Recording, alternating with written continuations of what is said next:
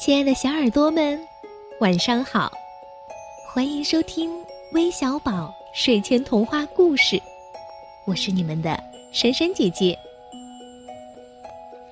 我知道呀，现在越来越多的小朋友都希望在生日时能在我们微小宝点播自己喜欢的故事，就像今天点播故事的小朋友一样，他的名字叫童话。今天呀是他的生日，他想点播一个矮人坐在书架上的故事。珊珊姐姐当然可以满足你的生日愿望喽，不信，你听。有一个叫珍妮特的小姑娘，这一天呀是她的生日，她收到了好多好多生日礼物。有一辆红色的小自行车，一双旱冰鞋，一根跳绳，还有一大堆书。可是他好像并不怎么高兴。这可能是因为他的妈妈去看望生病的姥姥不在家，爸爸呢是个火车司机，今天还得去开火车。这样，珍妮特就只好一个人过夜了。给他做了一顿丰盛的晚餐，有奶油面包、红糖和一杯浓牛奶。然后爸爸把他裹在被窝里，说：“好好睡吧，一睁眼就到明天了。我呀，回来吃早饭。”说完，他就离开了。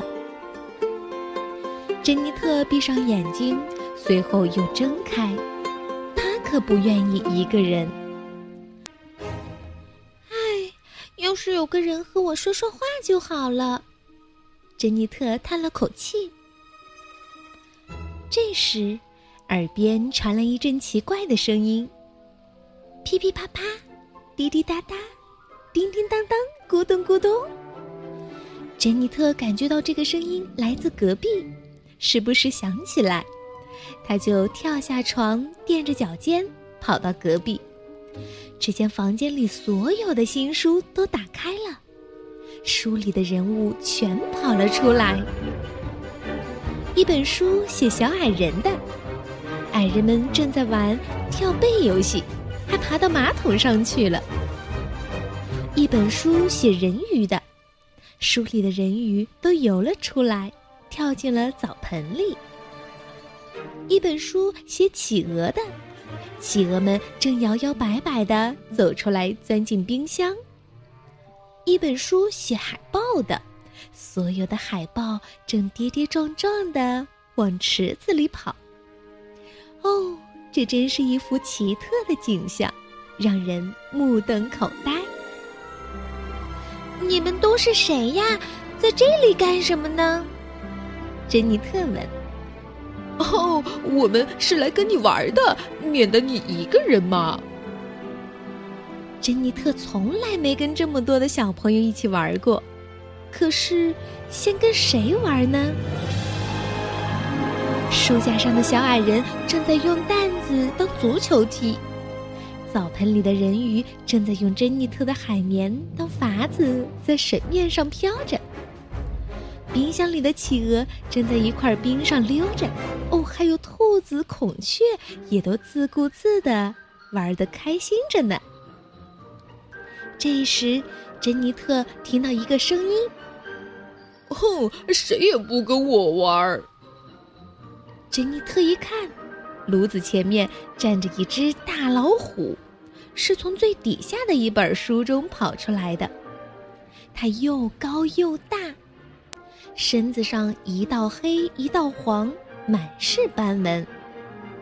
老虎说：“哦，挠了我的尾巴，我来追你们。”哼，我们不让你追，你太粗野了。”小矮人叫道。可是老虎还是追得他们满书架跑。我们不让你追，人鱼叫道。可是老虎把他们赶出了澡盆。呃呃，我们我们不让你追，企鹅叫道。可是老虎把他们赶出了冰箱。我们不让你追，海豹叫道。可是老虎把他们赶出了水池，大伙儿都生气了。珍妮特拿起书来：“坏孩子，坏老虎，快回到书里去吧！”老虎看起来很难过，他说。我只是想跑一跑，我一跑起来，那可是风追不上，云赶不上，横跨天空，像飞一样啊！珍妮特不忍心的走过去，嗯，那我最好还是跟着你，看着你。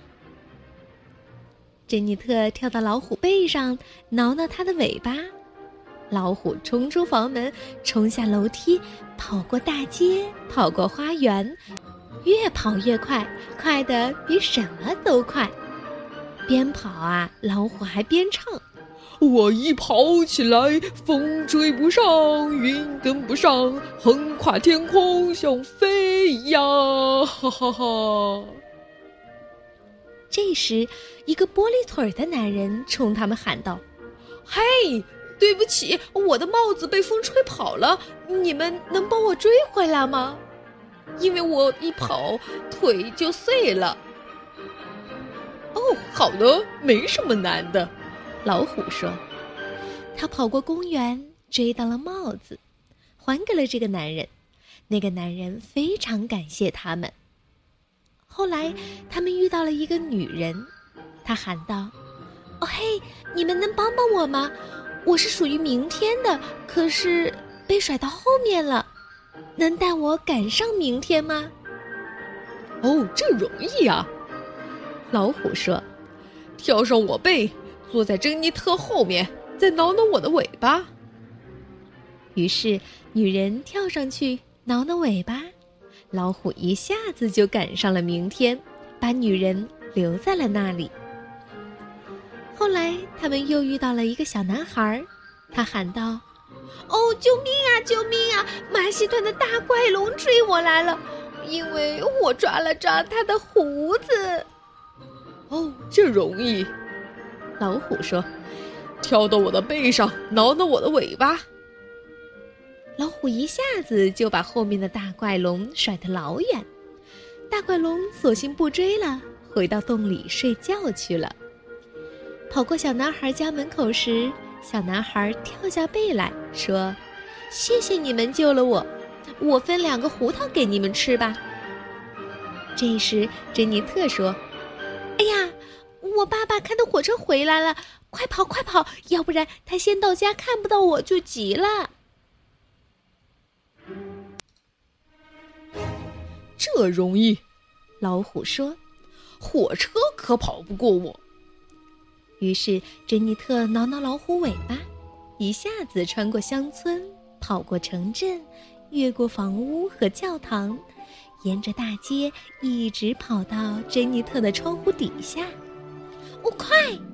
珍妮特叫道：“你们赶快回到书里，我爸爸回来了。”于是，书架上的矮人、澡盆里的人鱼、冰箱里的企鹅、水池里的海豹。回书里去了。我明天晚上我再跟你们玩。珍妮特答应朋友们，把他们通通推回到书里去。老虎最难推了，因为它的个子最大。然后珍妮特跑到隔壁，跳上床，紧紧闭上眼睛。珍妮特一觉醒来，爸爸正在做早饭。吃完早饭，珍妮特又去看她那堆书，所有的书都悄悄放在那里，一点声响也没有。要不是书架上有个很小的脚印，澡盆里有一片很小的金鱼鳞，冰箱里有一根很小的羽毛，地毯上有一根老虎胡子，谁也不会相信这里。曾经有矮人坐在书架上人鱼跳到澡盆里企鹅钻进冰箱里海豹躺在水池里还有一只大老虎蹲在火炉前。